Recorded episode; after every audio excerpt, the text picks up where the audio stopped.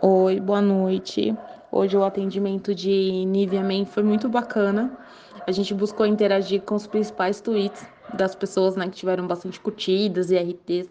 No painel foi quase quatro, foi quase não, foram mais de 4.600 mensagens capturadas, vários posts falando sobre a vitória da Babi, sobre a influência dela, do quão a vitória dela foi importante. Então, só comentário positivo e bacana, que foi fácil de engajar. A gente, em alguns momentos da noite, chegou no top 3 dos assuntos mais falados do Twitter.